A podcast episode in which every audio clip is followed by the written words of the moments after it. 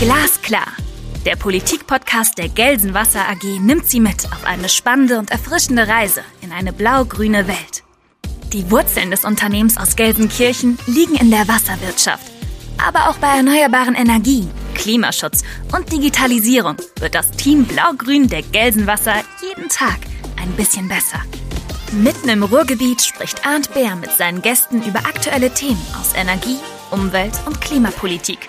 Konkret und glasklar. Viel Vergnügen! Klimaschutz war bis Mitte Februar im politischen Mittelpunkt. Energie, Wärme und Verkehr sollten dekarbonisiert werden. Auch und vor allem auf der regionalen Ebene. Das war der Plan. Dann kam der Angriffskrieg Russlands gegen die Ukraine und die Welt scheint eine andere zu sein. Welche Herausforderungen kommen jetzt auf die Bezirksregierung Münster zu? Hat die Situation Auswirkungen auf unsere Wirtschaftspolitik und die in der Region Emscher-Lippe insbesondere? Verhindert es die künftige Energiepolitik insgesamt oder müssen wir jetzt vielleicht erst recht auf das Thema Wasserstoff setzen? Über diese Fragen spreche ich heute mit Dorothee Feller. Frau Feller ist schon seit 2001 in ganz verschiedenen Funktionen bei der Bezirksregierung Münster. Sie war zuletzt dann Regierungsvizepräsidentin und bekanntermaßen ist sie seit dem Jahr 2017 nun Regierungspräsidentin der Bezirksregierung Münster. Liebe Frau Feller, ich freue mich sehr, dass Sie heute Zeit und Lust haben, sich mit mir zu unterhalten hier. Sehr gerne, Herr Bär. Liebe Frau Feller, vielleicht, ähm, ich bitte immer meine Gäste, sich auch nochmal mit eigenen Worten ein bisschen vorzustellen, unseren Zuhörenden. Und vielleicht schon ein bisschen mit Blick auf die Frage, was an der Region Emscher-Lippe so besonders ist aus Ihrer Sicht. Ja, das mache ich sehr gerne. Sie haben ja schon ein paar Daten genannt. Also ich bin seit fünf Jahren ungefähr jetzt Regierungspräsidentin ähm, von der Regierungsbezirk Münster und bin schon seit fast 30 Jahren in der Landesverwaltung als Juristin tätig in ganz verschiedenen Funktionen. Und der Regierungsbezirk Münster besteht aus den beiden Regionen Münsterland und Emscher-Lippe-Region. Zwei unterschiedliche Regionen, Münsterland viel eher ländlich-urban geprägt, aber auch mit vielen Industriearbeitsplätzen. Und die Emscher-Lippe-Region nach wie vor noch geprägt vom Strukturwandel, also von dem Bergbau, den wir dort mal hatten, der im Rückbau ist und aber auch von vielen Industrieunternehmen. Aber durchaus auch ländlich-urbane Bereiche. Und das macht, finde ich, die Emscher-Lippe-Region aus. Wir haben ländlich-urbane Bereiche in der Emscher-Lippe-Region, wir haben Industriezweige. Und die Menschen, die dort leben, packen an, dass sie den Strukturwandel gemeistert bekommen. Und das finde ich das Sympathische an dieser Region. Mhm. Muss ich ja hier die, die klassische ungeliebte Frage an Sie. Was ist, was ist Ihnen lieber? Münsterland oder Emscher-Lippe? Wo lebt man besser? Man lebt in beiden gleich gut. Ja. Sie müssen wissen, ja, Sie müssen wissen, ich bin, ich lebe in Münster, weil ich damit mit dem Fahrrad zur Arbeit fahren kann. Also ja. auch ne, sehr umweltschonend sozusagen. Aber meine Familie wohnt in der Emscher Lippe-Region in Dorsten. Da komme ich auch ursprünglich her. Und von daher glaube ich schon, dass ich bewerten kann, man kann in beiden Regionen gleich gut leben. Wir haben in beiden Regionen, finde ich, was für mich zum Beispiel persönlich wichtig ist, ein sehr hervorragendes kulturelles Angebot. Ich denke mal zum Beispiel an das Musiktheater im Revier in Gelsenkirchen. Mhm. Das haben wir natürlich im Münsterland. In Münster haben wir das Theater Münster. Wir haben einen hohen Freizeitwert, auch in beiden Regionen. Bestes Beispiel ist immer für mich die Naturpark Hohe Mark, weil das gerade ein, ein Gebiet ist, was die beiden Regionen auch miteinander verbindet. Das finde ich ja sowohl auf der Fläche Emscher-Lippe-Region wie auch äh, Münsterland statt, weiter hochgehend zum Niederrhein. Also von daher finde ich, haben beide Regionen was zu bieten. Und im Grunde fühlt man sich doch immer da wohl, wo man Menschen hat, mit denen man gut klarkommt. Das stimmt, das kann ich nur bestätigen. Ich muss, ich komme ja selbst aus dem Rheinland, oute ich mich mal und ähm, bin deswegen zwar schon so ein bisschen äh, nördlicher jetzt beheimatet, aber so richtig gut kenne ich mich noch nicht aus. Deswegen gestatten Sie mir die Frage nach den, nach den Vorzügen der Region. Was machen Sie so in Ihrer wenigen Freizeit? Sie haben natürlich einen, einen anspruchsvollen Job, zeitlich insbesondere auch. Äh, wenn Sie Freizeit haben, was machen Sie da so gerne? Ah, ich gehe, ne, gehe gerne joggen. Also ich laufe auch durchaus mal einen Marathon. Von daher ähm, laufe ich sehr viel und da kriegt man gut den Kopf frei. Und ich fahre viel Fahrrad, aber besuche auch gerne kulturelle Veranstaltungen. Aber das sind so die drei Schwerpunkte. Und was ich gerne mache, ist mit Freunden gemeinsam kochen. Haben Sie einen Lieblingsmarathon? natürlich den Münsteraner, weil der vor der Haustür ist. Da kann so, man so okay. hingehen. Ja, das, das ist schön. Ich bin, äh, da gibt's ja ganz viele weltweit, braucht man viel Training auch, glaube ich, beim Marathon. Ne? Also ja, man muss schon durchgehend trainieren, also auch im Winter. Aber ich äh, stelle dadurch fest, wenn man im Winter bei jedem Wetter auch läuft, das, das hält einem auch stabil und man ist weniger erkältet. Absolut. Und es ist ein Hobby, was ja heutzutage nicht ganz unwichtig ist. Es ist absolut Corona-konform gewesen die letzten Jahre. Das kann man alleine machen. Hm, Frau Feller, vielleicht, wir haben ja viele Hörer auch, die, die nicht tagtäglich sich mit ähm, Verwaltung und Politik befassen. Hm, vielleicht fangen wir auch mal damit an, was, was sind denn die Aufgaben einer Bezirksregierung eigentlich? Ja, also eine Bezirksregierung muss man vielleicht vorweg erklären, ist eigentlich eine regionale Behörde. Wir haben im Land Nordrhein-Westfalen oder das Land Nordrhein-Westfalen ist in fünf Regierungsbezirke aufgeteilt. Davon ist ähm, Regierungsbezirk Münster einer.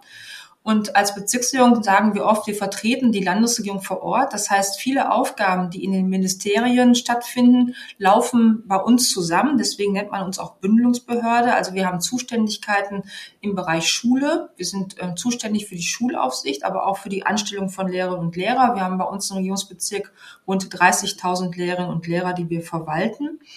Wir sind zuständig im Bereich Wirtschaftsbereich, hier vor allem im Bereich Wirtschaftsförderung. Ähm, wir sind zuständig im Bereich der Kommunalaufsicht. Wir sind aber auch ähm, im Bereich ähm, Umwelt äh, tätig. Was, das geht gerade große Unternehmen an. Da bewachen wir die Emissionsschutzwerte. Wir genehmigen aber auch die großen emissionsschutzrechtlichen Betriebe.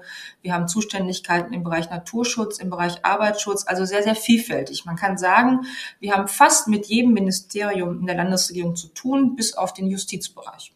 Mhm. Ja, es ist ein sehr, sehr breites Feld. Also ich selbst bin ja auch Jurist. Ich habe in der Bezirksregierung in Köln auch mal eine Zeit lang ähm, mein Referendariat mitgemacht ja. und ähm, habe da schon die Bedeutung von der Bezirksregierung doch ähm, auch zumindest für drei Monate mal erfahren können. Äh, schon sehr breites, spannendes Aufgabenfeld.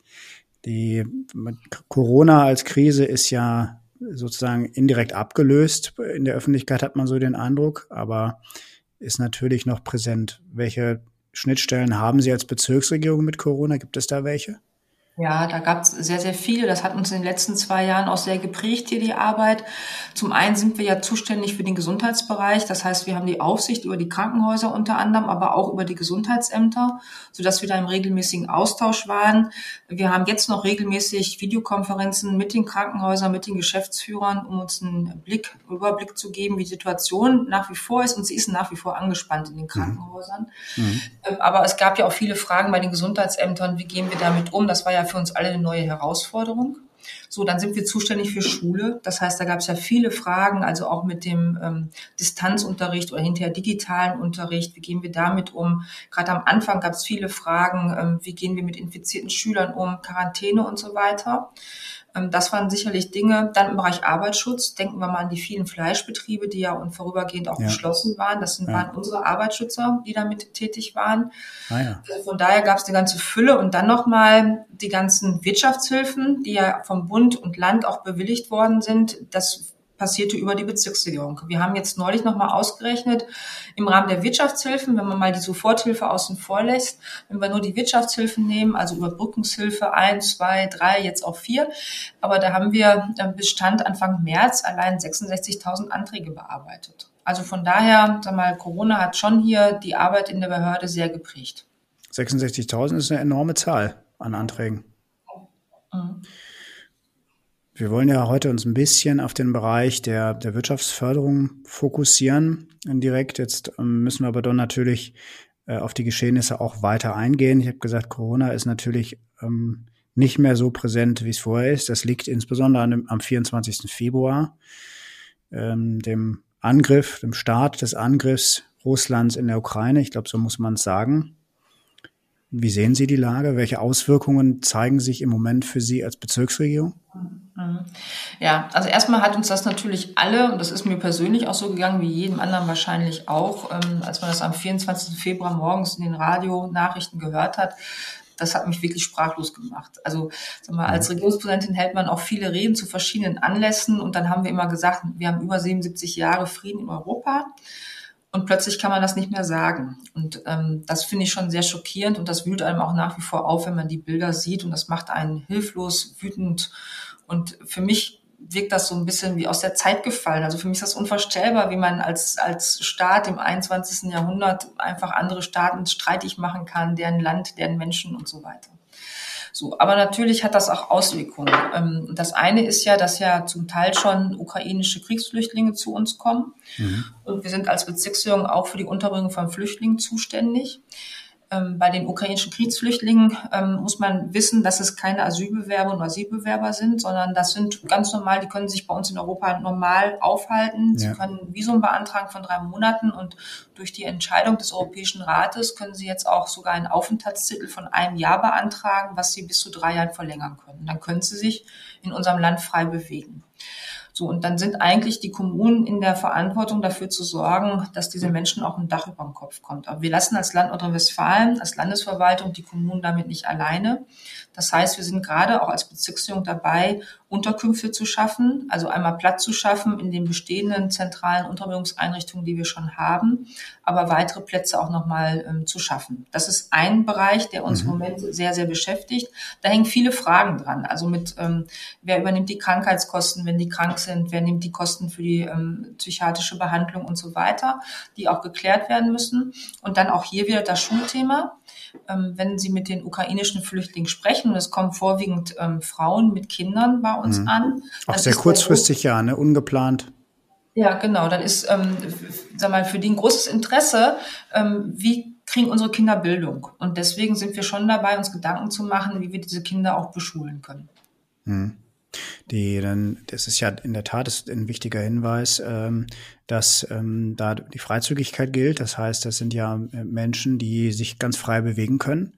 Und äh, das macht es natürlich aus staatlicher Sicht, äh, Sicht wahrscheinlich auch ein bisschen schwieriger, das in Anführungsstrichen zu steuern äh, und gewisse Kommunen nicht zu überfordern. Aber sie sind da im Grunde in der Rolle, aber auch ein Stück weit da zu unterstützen und das zu managen sozusagen. Ja. Ja, aber es ist in der Tat, das ist, ähm, da mal, es ist anders. Viele vergleichen die Situation 2015, 16, als viele ja. Flüchtlinge aus Syrien, Irak und so weiter zu uns kamen. Es ist aber nicht ganz vergleichbar, weil da handelte es sich um Asylbewerber, Asylbewerber. Grundsätzlich sind alle Menschen, behandeln wir sie gleich, aber wir haben nun mal rechtliche, andere rechtliche Statusse.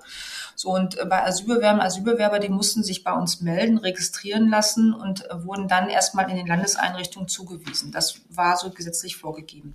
Und das müssen diese Menschen nicht. Das heißt, es ist in der Tat schwierig zu planen, wie viel kommen tatsächlich. Wir wissen es nicht. Und das hängt auch davon ab, wir beobachten ja, wir haben ja sehr, sehr viele ähm, ukrainische Flüchtlinge im Moment in Polen und in anderen Anrainerstaaten an der Ukraine. Das hängt aber auch damit zusammen, dass viele auch gar nicht weiter weg wollen, weil sie die Hoffnung haben, möglichst schnell in ihr Land zurückzukehren. Oder aber es ist ja auch so, dass viele Männer und viele andere Familienangehörigen in der Ukraine kämpfen und sie wollen mhm. sich nicht weit von denen entfernen. Deswegen ist das nicht so planbar, wie viel tatsächlich kommen, wie lange bleiben sie. Das ist schon was anderes als 2015, 16. Mhm. Das, das glaube ich. Das, das wollen wir hoffen, dass es ähm, tatsächlich so ist, dass es ähm, keine Aufenthalte von Dauer sind. Äh, kann man ja alles nicht so richtig wissen. Aber es ist sicherlich die, ähm, ich verstehe das auch schon so, dass man versucht, die Menschen auch jetzt schon zu ähm, integrieren, ein Stück weit, weil man ja nicht weiß, wie jetzt genau. die, die nächsten Entwicklungen aussehen. Ja. Das wollen die auch. Ja? Also, sag mal, das wollen die auch, ach so. Ja, das ist auch so, ähm, sag mal, dass die schon auch immer fragen, ich hatte einige Einrichtungen jetzt besucht, ähm, fragen, A, Beschulung der Kinder ist denn wichtig, Kindergarten ist wichtig und dann, ähm, wie können wir arbeiten? Mhm. Ja, das ist, auch das ist natürlich anders ein Stück weit, aber wahrscheinlich dann doch wieder relativ hilfreich. Wie unterhält man sich mit den Menschen? Können, haben Sie Menschen in der Bezirksregierung, die Russisch sprechen oder Ukrainisch sogar? Ähm, wir haben in den Einrichtungen teilweise Menschen, die, die zufällig Russisch sprechen. Das ist aber Zufall. Wir haben natürlich jetzt auch Dolmetscher besorgt. Die ukrainischen Kriegsflüchtlinge können sehr gut Russisch, aber sie können auch sehr gut Englisch. Ja. Ach so, ja. Mhm. Tatsächlich. Ja, also nicht durchweg, aber ähm, viele, sagen wir, der jüngeren Generation, das sind viele ja auch, die können sehr gut Englisch. Das war mir gar nicht so bewusst. Die, ähm, wir wollten über die, mal die Energieversorgung anstreifen, weil die ja doch sehr, sehr relevant auch leider im Moment ist, muss man sagen, im Zusammenhang mit der Russland-Frage, mit dem Angriffskrieg. Wir haben gestern Äh, am 30. vielmehr haben wir die Ausrufung der ersten Notfallstufe bekommen vom Wirtschaftsminister. Ähm, hätte sogar zwei, drei Tage früher sein können aus Sicht der Energiewirtschaft. Äh, Anlass ist, ähm, muss man jetzt sagen, zum ersten Vierten die Drohung gewesen, dass äh, Gas künftig in Rubel bezahlt werden muss. Nun ist eine gewisse Entspannung, eine ganz leichte Entspannung da, insofern, dass man sagt, ähm, es wird sich erstmal die nächsten Wochen nichts ändern, aber es ist schon ausgeweitet worden von der russischen Regierung auf andere Rohstoffe. Öl ist im Gespräch, Weizen ist im Gespräch, also eine sehr schwierige Situation. Machen Sie sich mit Ihrer Erfahrung auch in Politik gerade im Moment Sorgen um die Energieversorgung in Deutschland? Also Sorgen ist vielleicht ein bisschen zu hart formuliert. Ich glaube, was wir, was uns, glaube ich, auch für den Großteil der Bevölkerung, auch für mich persönlich äh, völlig neu ist, ähm, dass wir eine Situation haben, von deren Folgen wir noch gar nicht absehen können, wie weitreichend sie sind. Also ich glaube schon, dass der, die kriegerische Auseinandersetzung in der Ukraine weite Auswirkungen haben wird auf die Energie, auf die Wirtschaft, auch auf uns Gesellschaft, auf die Weltordnung sogar. Mhm. Also da kommt noch einiges auf uns zu, was wir vielleicht gar nicht absehen können.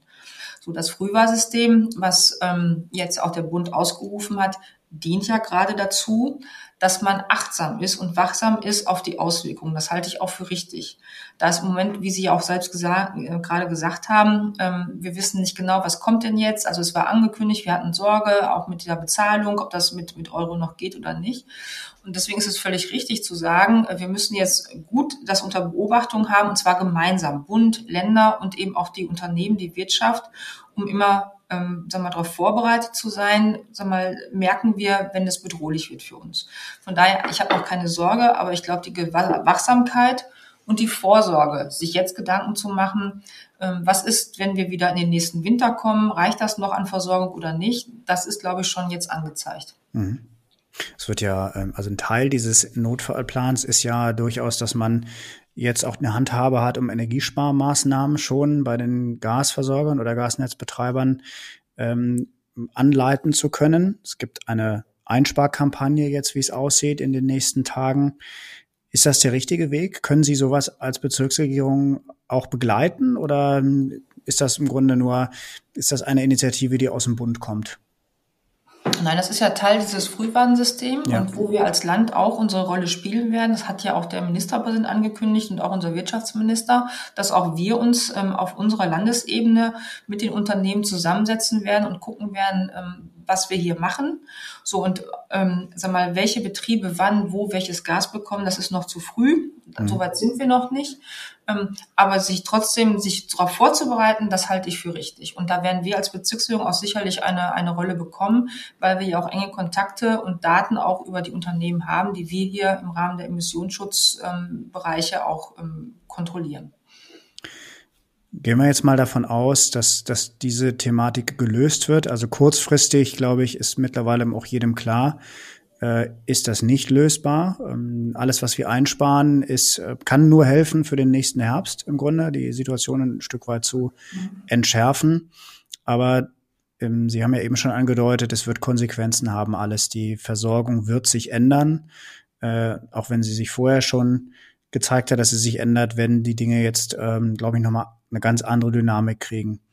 Sie haben sehr stark schon recht früh aus meiner Sicht auf das Thema Wasserstoff gesetzt bei sich in der Region. Was ist der Hintergrund dafür, dass Sie sich dem Thema so früh schon angenommen haben? Ja. Also Auslöser, es, gibt, ich sag mal, ein Format in der Region, Emscher-Lippe-Region, was, was es schon eine lange Tradition gibt, das ist die sogenannte Emscher-Lippe-Konferenz oder Emscher-Lippe-Gipfel. Das hat eine Zeit lang geruht, äh, vor 2019, und dann kam, kam die Region auf mich zu und haben gesagt, Mensch, es wäre schön, wenn wir solchen, so eine Konferenz oder so einen Gipfel mal wieder machen könnten. Und ich habe damals gesagt, okay, äh, mache ich gerne, aber ich mache es ungern von außen aufgepropft, sondern lass uns gemeinsam hinsetzen, was sind die Themen für die Region. So, und dann hat es eine Vorbereitungsrunde gegeben mit Vertretern aus der Wirtschaft und Vertretern aus dem kommunalen Bereich. Und dann haben wir uns mal angeschaut, ähm, was ist eigentlich im Bereich der Energie in den letzten Jahren passiert? Wir sind aus vielen Energieträgern ausgestiegen. Wir haben die Steinkohle haben wir ähm, äh, beendet, den Abbau der Steinkohle. Wir sind aus der Atomenergie ausgestiegen. Die letzten Atomkraftwerke werden Ende diesen Jahres ähm, runtergefahren.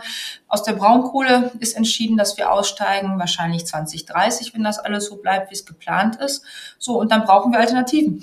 Wir brauchen Ersatz. Mhm. Und weil der Energieverbrauch wird nicht weniger, das sehen wir ja auch. Also im Gegenteil, er steigt ja sogar. Der Stromverbrauch ist ja enorm gestiegen durch, durch das Thema Digitalisierung, durch, durch viele Elektrofahrräder alleine, aber auch Autos. So, das heißt, wir brauchen die Alternativen.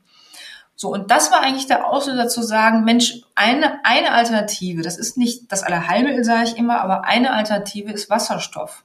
Und die Emscher-Lippe-Region, die hat ja schon einiges hier vorzuzeigen. Da muss man auch mal fairerweise sagen, wir haben seit über 20 Jahren in Herten in der mhm. Emscher-Lippe-Region ein H2-Zentrum. Also schon vor über 20 Jahren hat man hier erkannt, dass Wasserstoff eine Rolle spielen kann. Welche auch immer, aber schon damals wusste man, Wasserstoff kann eine Rolle spielen. Da sind wir übrigens Gründungsmitglied, muss ich da kurz einwerfen. Aber es ist genau. weit vor ja, meiner Zeit. Sie auch schon vor über 20 Jahren. hatten Sie auch schon die Erfahrung. Genau. So, und das war der Auslöser zu sagen, Mensch, äh, lass uns doch das Thema mal setzen. Und ähm, das hat auch guten Anklang gefunden. Aber Auslöser war wirklich zu sagen, also einmal, es war ein Thema aus der Region heraus, ein Wunsch. Und eben die Region bringt schon Gutes mit. Und dazu gehört zum Beispiel auch, ähm, was wir ja in der Region auch haben, wenn man sich das mal unter der Erde anschaut, haben wir ein weit verzweigtes Rohrleitungsnetz in der Emscher Lippe-Region, übrigens auch im Münsterland. Mhm. So, und dieses Rohrleitungsnetz, ähm, sag mal, so besteht damals schon die Vermutung, kann man wunderbar auch nutzen, das muss man prüfen, auch für die Leitung von Wasserstoff. Und das waren so die Gründe zu sagen, Mensch, diese Region hat doch schon einiges vorzuweisen im Bereich Wasserstoff. Gibt es andere Voraussetzungen? Also Sie haben ja den, äh, den Leitungsbau, da werde ich gleich nochmal drauf kommen, angesprochen oder dieses das Netz. Was gibt's für andere Voraussetzungen, weswegen Sie sagen würden, das ist eine Region, in der lohnt es sich im Grunde, das Thema Wasserstoff so massiv anzugehen? Weil wir hier schon ähm, auch Unternehmen haben, die sich, ähm, die im Wasserstoffbereich eine ganz wichtige Rolle spielen. Sie selber machen sich Gedanken zum Thema Wasserstoff. Mhm. Aber ich finde, ein Fund, was wir in der Emscher-Lippe-Region jetzt haben, ist auch der Chemiepark Mahl. Ähm, weil da auch viel mit Wasserstoff gemacht wird. Und ähm, ich finde, da kann die Region echt mit punkten mit diesem Themenbereich und auch mit dem Chemiepark Mahl an dieser Stelle, mit allen Unternehmern, die dort ansässig sind, vor allem auch für Evonik vorweg, die auch viel in dem Bereich machen und die sich auch sehr engagieren wollen. Mhm. Das ist sicherlich ähm, auch ein Vorteil für diese Region speziell. Das muss man für manche Hörer dazu sagen, dass ja, also gerade die ähm, Bereiche wie, wie Chemie, ähm, Unmengen von Energie verbrauchen natürlich im Prozess ja. und, und sehr hohe Temperaturen brauchen und deswegen auch ähm, gar nicht oder nur sehr, sehr schwer über alternative Energien mhm. überhaupt nur versorgt werden können. Äh, weswegen die, die zweite Alternative, erneuerbare Energienzubau, da an seine Grenzen stößt, muss man sagen, bei diesen Mengen. Das ist ja einer der Grund, der Gründe, warum solche Grundstoffindustrien auch so massiv in Wasserstoff reingehen. Ja. Und ich sage immer, ein weiterer Vorteil ist, ähm, und das ist vielleicht mal ein Vorteil, wo der Regierungsbezirk in Gänze auch ähm, betrachtet werden kann, ist auch nochmal, dass wir ähm, auch über das Münsterland durch die dort vorhandenen ähm, Rohrleitungssysteme eng verbunden sind, ähm, auch weiter hoch in Richtung Norden. Und zumindestens auch, ähm, wir haben in, in Gronau, im Kreis Borken, ähm, haben wir ähm, Speicherkapazitäten, Speichermöglichkeiten in den Salzkavernen, wovon auch die Emscher Librion profitieren kann. Mhm. Wir haben die, also die großen Transportleitungen, die haben Sie gerade schon angesprochen, die, ähm, das ist ja die OGE und andere Thyssengas, die bei uns ähm, da sehr viel Potenzial haben. Der, der Chemiepark Mahl hat eigene Leitung, wenn ich das richtig sehe. Ich habe die Tage mit Jens Geier hier gesprochen aus der von Sozialdemokraten, ähm, Sprecher für das Thema im Europäischen Parlament, und er hat bei uns in Glasklar darüber gesprochen und das Folgende gesagt. Das eine wird die Frage sein, wie wasserstofftauglich sind die Verteilnetze. Da kriege ich immer unterschiedliche Informationen. Die andere, ähm, die andere Frage wird sein, inwieweit wird an vielen Punkten noch eine infrastrukturelle Weiterentwicklung notwendig sein. Also ähm, keine Ahnung, ein Industriebetrieb im Sauerland kann natürlich nicht alle fünf Minuten einen Wasserstofflaster aufs, aufs, aufs Gelände fahren lassen. Wir haben das Sauerland, das war eher Zufall, das kam von meiner äh, Seite aus, aber es ist ja im Grunde überall dieselbe Voraussetzung. Die Leitungen, die Sie gerade angesprochen haben, das Verteilnetz, ist ja im Grunde die, die, die kleinere Leitung, die dünnere, weit verzweigtere, die hinter der großen Leitung hängt und für die auch eine Gelsenwasser sehr stark verantwortlich ist, auch mitunter im Münsterland. Wie sehen Sie die Transportfrage auf der Ebene? Wenn man mal von, von den Chemieparks weggeht, mhm. hängt ja dahinter oft, auch gerade im Ruhrgebiet oder in Emscher-Lippe-Regionen, hängen Städte, hängen Regionen, an denen hängen wiederum Betriebe. Mhm. Ist das möglich oder macht es auch Sinn, vielleicht diese Regionen und die Städte mit Wasserstoff zu versorgen? Also erstmal, ähm, dass es grundsätzlich möglich ist, sehen wir ja daran, wir haben ja eine der ältesten Leitungen von Air Liquid, eine private Wasserstoffleitung in, in der Emscher-Lippe-Region, die ist über 100 Jahre alt.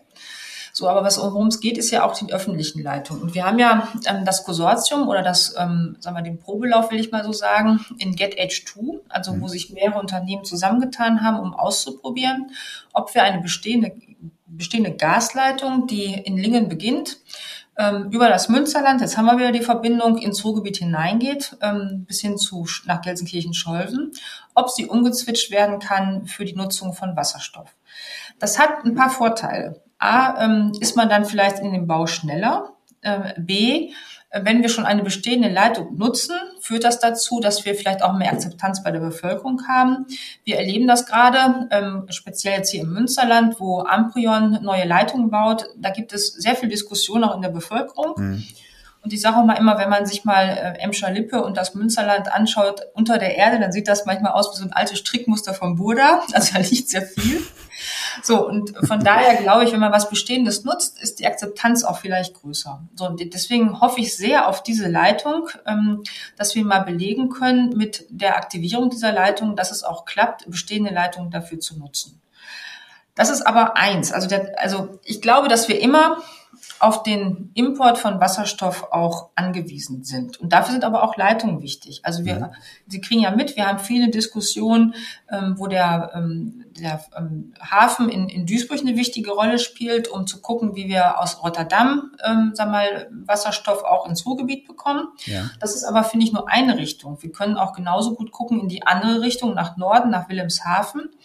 Und deswegen sollten wir bei Lingen auch nicht aufhören. Wir müssen uns schon überlegen, ob wir über Lingen hinaus nach Wilhelmshaven eben auch, äh, sagen wir, das im Blick haben, um dort auch dort Wasserstoffleitungen zu errichten. Wir haben auch nochmal in die Niederlande hinein. Auch den Kontakt sollte man nicht außer Acht lassen. Ähm, wir haben in Niederland, vor allem in der Provinz Groningen, ähm, eine hohe, ähm, eine hohe Diskussion und eine hohe Aktivität im Bereich Wasserstoff. Die machen sich auch sehr, sehr viele Gedanken und da lohnt sich auch eine Vernetzung, auch von der Emscher-Lippe-Region heraus. Wir pflegen ja auch als Bezirksregierung enge Kontakte mhm. zu den Niederlanden. Habe ich gesehen, auch, ja, auch zu Groningen, ne, zu der Region. Ja, ja, genau. Groningen und Obereisel und äh, Gelderland, das sind so unsere Provinzen. So und ähm, das ist, finde ich, für den Import ist das ganz wichtig. Und da werden wir, wir hatten ja auf der Veranstaltung sagen wir auch 2019 hatten wir auch noch mal eine Veranstaltung, da hat auch noch mal der ähm, der ähm, Professor von der ähm, von der Westfälischen Wilhelms-Universität, Professor Brotmann, noch mal gesagt, wir werden immer ein Importland bleiben, was das Wasserstoff angeht. Aber ich glaube, jetzt auch durch die aktuelle Situation, durch den Ukraine-Krieg, ist das Bewusstsein nochmal gestiegen, so nehme ich es schon nach dieser kurzen Zeit wahr, was können wir regional auch nochmal tun. Mhm. Und ich finde, alles, was wir regional tun können, hilft einfach dabei, dass wir uns weniger abhängig machen von anderen ähm, Importen. Nochmal, es wird immer Importe geben, aber ich finde, jeder kann auch seinen Beitrag leisten. Und so ist allein in den letzten Tagen waren einige Unternehmen bei uns, äh, die gesagt haben, wir haben eine Überlegung, wie wir in unserem Gewerbepark vielleicht ähm, unabhängig werden von öffentlichen Netzen. Also dadurch, dass sie Photovoltaik bauen, dass sie mhm. Windenergieanlagen bauen und sich zusammentun. Und ich finde, das sind so Beispiele, die sollte man auf jeden Fall fördern. Mhm. Haben Sie ähm, also dezentrale Erzeugung auf erneuerbaren Stromseite ist ja ein großes Thema im Moment. Ich glaube auch, dass da mehr Akzeptanz jetzt da ist. Aber auch für Wasserstoff gibt es ja Projekte, wenn ich sie auch richtig verstehe, oder und Ideen dezentral zu erzeugen. Ähm, Die rechnen sich aber ja im Moment nicht, wie man so platt sagt. Also auch, das ist ja auch bei uns bei Gelsenwasser so. Das ist alles noch im Bereich der, ähm, ja, nicht Forschung, aber es, es braucht eben noch ein Stück weit Anschub. Ähm, sehen Sie da eine Chance im Moment oder die Gibt es staatliche Möglichkeiten, auch vielleicht der Bezirksregierung, um solche Dinge auch anzustreben, ein Stück weit, wenn es politisch ja. gewollt ist? Ja, ja. also äh, völlig d'accord. Also für viele Unternehmen ist es im Moment finanziell nicht attraktiv, oder war es bis vor kurzem zumindest nicht umzustellen, beziehungsweise würden die in einen unheimlichen Investitionsvorlauf gehen, ähm, um das überhaupt umzustellen. Nehmen wir mal ein Beispiel. Wir haben ja, das kann man auch ruhig öffentlich sagen, das stand auch schon in den Medien in der Emscher-Lippe-Region, das Zinkwerk, mhm. ähm, sagen wir mal, zinkverarbeitendes Unternehmen, was ein Energiefresser ist. Das sagen die auch ganz offen. Dafür ist das Produkt, was sie herstellen, aber über viele Jahrzehnte, wenn nicht Jahrhunderte auch haltbar. So, das ist ein Werk, was zum Beispiel gerne bereit ist, ähm, umzustellen auf Wasserstoff. Nur sagt, ich, ich brauche dazu am Anfang einfach eine Gewissheit und auch eine finanzielle Unterstützung, bis sich das trägt. Und sag mal, unsere, deswegen sind auch diese Veranstaltungen, die wir machen, auch diese Wasserstoffgipfel, die wir gemacht haben, sehr, sehr mhm. wichtig, weil wir damit im Gespräch mit Unternehmen es nochmal auf den Punkt bringen können, wo, wo hapert es, dass Unternehmen da nicht mit anfangen, sich umzustellen. Und wir haben nach dem, ähm, nach dem Wasserstoffgipfel 2019, nee, 2021, den wir letztes Jahr nochmal gemacht haben. Letztes Jahr gab es einen, glaube ich, genau da. Hm? Genau, letztes Jahr gab es einen, da haben wir speziell ähm, mit Unternehmerinnen und Unternehmern gesprochen. Und wirklich, da stand im Vordergrund, was müssen Unternehmer tun oder warum, was brauchen sie, damit sie auf Wasserstoff umstellen können, ist das für sie überhaupt geeignet? So, und daraus haben wir ähm, nochmal abgeleitet ähm, Forderungen in Anführungszeichen oder ähm, sag mal, Herausforderungen, die die Unternehmen haben und haben diese an die Bundesregierung, an die Bundestagsabgeordneten und Landtagsabgeordneten gespiegelt. Und das sind schon, sag mal, wo ich unsere Rolle als Bezirksregierung auch sehe, dass wir solche, ähm, solche Erwartungshaltungen der Unternehmen nochmal niederschreiben und auch in die Politik geben, um zu sagen, guck mal, wenn das und das passiert, dann sind die Unternehmer in der Lage oder dann können sie sich vorstellen, zum Beispiel auf Wasserstoff umzustellen. Das ist übrigens äh, das ist ganz beachtlich. Ich glaube nicht, dass es viele regionale Vertreter gibt, die tatsächlich auch dieses Thema so bündeln und so ähm, auch, auch tragen und treiben, auch in Richtung Bund. Ähm, das ist, ähm, das habe ich gesehen, das ist wirklich ähm, toll. Ähm, haben Sie schon eine Rückantwort gekriegt? Also es gibt ja die nationale Wasserstoffstrategie aus der, mhm. aus dem Bund. Die, da kann man jetzt unterschiedliche Auffassungen zu sein. Wie, was halten Sie davon? Oder kommt da noch eine Rückmeldung auf das, was wir uns hier als Region vorstellen?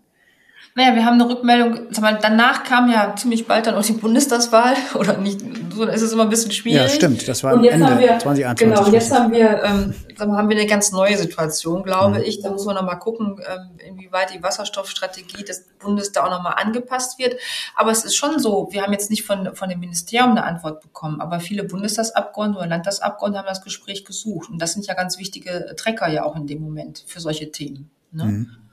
Also daher glaube ich schon, das ist ja immer, man darf das nie abtun. Also mit solchen äh, Papieren oder so. Ähm, auch die IHK nutzt das in ihren Gesprächsrunden bis hoch zur DIHK, um das auch wieder in Gespräch mit dem Ministerium einzufließen. Also das hat schon Auswirkungen.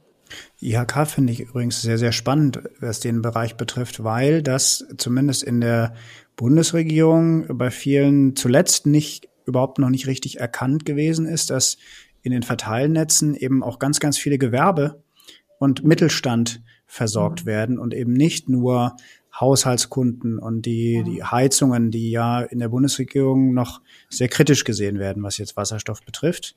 Muss man sehen, wie es jetzt in Zukunft aussieht. Aber selbst unabhängig davon sind 90 Prozent der Industrie, unabhängig von den ganz Großen, eben zwischen den normalen Haushaltskunden über dieses Gasnetz versorgt. Und die haben keine Lösung im Moment über Strom. Genau. Also sag mal, das ist auch bei unserem Wasserstoffgipfel im letzten Jahr sehr deutlich geworden. Und deswegen haben wir den auch mal speziell für Unternehmerinnen und Unternehmer gemacht, auch im Bereich des Mittelstandes. Es gibt Unternehmen, Unternehmerinnen, so wie Zink, was ich vorhin sagte, die sich schon auf den Weg gemacht haben. Und es gab aber auch einige Unternehmer und Unternehmer, die sind eigentlich durch diesen Wasserstoffgipfel erstmal richtig, ich sag mal, mit der Nase drauf gestoßen mhm. worden, sich darüber Gedanken zu machen. Ja klar, ist ja kein und Tagesgeschäft noch, eigentlich, ne? Genau, und da gibt's auch nochmal wirkliche Herausforderungen. Wenn Sie zum Beispiel, der war auch auf dem Wasserstoffgipfel vertreten, ähm, wir haben hier ein, ein Klinkerwerk, ähm, Hagemeister heißen die, das ist nicht so einfach. Also wie der mit Wasserstoff, das ist auch noch gar nicht erprobt, ob der mit Wasserstoff überhaupt die hohe Temperatur bekommt, damit er seine Öfen zum Brennen der Klinker auch nutzen kann. Aber ist da sehr offen für. So, und wir haben durch diesen Wasserstoffgipfel gerade im letzten Jahr für die Unternehmerschaft, ähm, sag mal, wirklich sehr sensibilisiert. Und ähm, ich finde, das ist auch eine Strukturpolitik. Und wir haben ja auch zu diesem Wasserstoffgipfel durchaus, sagen wir, den ganzen Regierungsbezirk auf die Landräte, die Kreise und Kommunen auch eingeladen, ganz bewusst. Weil ich finde, wir sind schon noch in der Verantwortung, auch als Verwaltung zu gucken, wie können wir denn für die Unternehmer, und die wollen wir ja alle auch, wir wollen ja auch alle hier die Unternehmer behalten, wie mhm. können wir denn mit dafür sorgen, dass sie eine alternative Energie bekommen? Und, ähm, da, und da, dazu gehört ja auch Leitungsbau und sich Gedanken zu machen, wie wir als Wirtschaftsstandort auch für den Mittelstand äh, attraktiv bleiben können. Absolut. Ähm, wo Sie den, Sie den ansprechen, den, den Mittelstand, ähm, muss man natürlich jetzt im Moment auch sich die Frage stellen, ähm, Energiepreise, also schon vor dem 24.02. sehr stark diskutiert. Bei uns im Moment ehrlich gesagt jeden Tag äh, ein Thema hat sich ein bisschen beruhigt, aber ähm, auf Endkundenseite ist kein Ende abzusehen im Moment mit den Steigerungen. Ähm, kriegt Energie eine ganz andere Dimension, jetzt eine soziale Dimension, was heißen würde, Wasserstoff, mhm. solche Themen als Zukunftsmusik sind jetzt überhaupt nicht mehr vorstellbar? Also, dass Wasserstoff jetzt Zukunftsmusik wird, das darf ja eigentlich nicht sein, weil wir ja gerade, mhm. sag mal, alternative Energieträger brauchen. Und Wasserstoff ist davon einer. Es gibt auch andere, aber Wasserstoff ist einer. Und im Gegenteil, wir müssen ja gucken, wie wir diese alternativen Energieträger vorantreiben. Und ich glaube, dass da eher Schwung reinkommt. Ich hatte Ihnen ja ein Beispiel genannt, mhm. wie viele Gespräche wir allein in den letzten Tagen mit Unternehmern geführt haben, die gesagt haben, wir wollen ähm, energieautark werden durch Photovoltaik, durch eigene Windenergieanlagen und am Ende des Tages auch was speichern, um dann auch vielleicht über Wasserstoff-LKWs natürlich das große Paket ähm, uns zu versorgen. So, also da glaube ich eher, dass da eher Schwung rein muss ähm, und dass wir da auch, sag mal, wirklich gut überlegen müssen, wie wir überhaupt den Bereich erneuerbare Energie auch wirklich forcieren können und auch mit dem Ausbau schneller vorankommen in ganz Deutschland, aber auch in Nordrhein-Westfalen, auch bei uns im Regierungsbezirk gibt es mhm. viele Themen dazu, viele Abwägungsmaterial auch dazu. So und mit dem Energiepreis ich sage mal, es darf nicht zu einer sozialen Frage werden. Also da brauchen wir, glaube ich, kluge Politik, dass das nicht passiert ich, ich glaube, dass wir insgesamt, ich hatte es ja eingangs gesagt, noch gar nicht absehen können, welche Auswirkungen der Konflikt in der Ukraine haben wird auf, auf viele Bereiche. Das ist Energie, das ist die Wirtschaft insgesamt, das sind Lebensmittel, das merken wir ja auch schon, dass die teurer werden. Auch die mhm. Landwirtschaft, vielleicht wird sie auch eine andere Bedeutung bei uns bekommen. Wenn man sieht, ähm, sag mal, dass die Kornkammer Europas, das war ja die Ukraine, wenn wir dort manche Materialien nicht bekommen mehr. Mhm. Also von daher, diese Auswirkungen sind noch offen. Aber dass jetzt Energie zu einer sozialen Frage werden wird, das, das müssen wir, glaube ich, durch kluge Politik verhindern. Das würde, also es ist ja, auch schon ausrechenbar im Grunde oder extrapolierbar, dass es teilweise dreistellige Beträge, vierstellige Beträge für einen Haushalt durchschnittlichen sein werden am Ende des Jahres. Müsste man ja jetzt schon drüber anfangen, drüber nachzudenken, wie man das deckelt oder anders verteilt oder anders schultert. Ähm, wird schon gemacht, aber na gut, jetzt ist ja noch, jetzt ist März, April, jetzt ist noch ein bisschen Zeit, aber die Rechnung kommt Ende des Jahres und spätestens dann wird der Aufschrei groß sein, oder?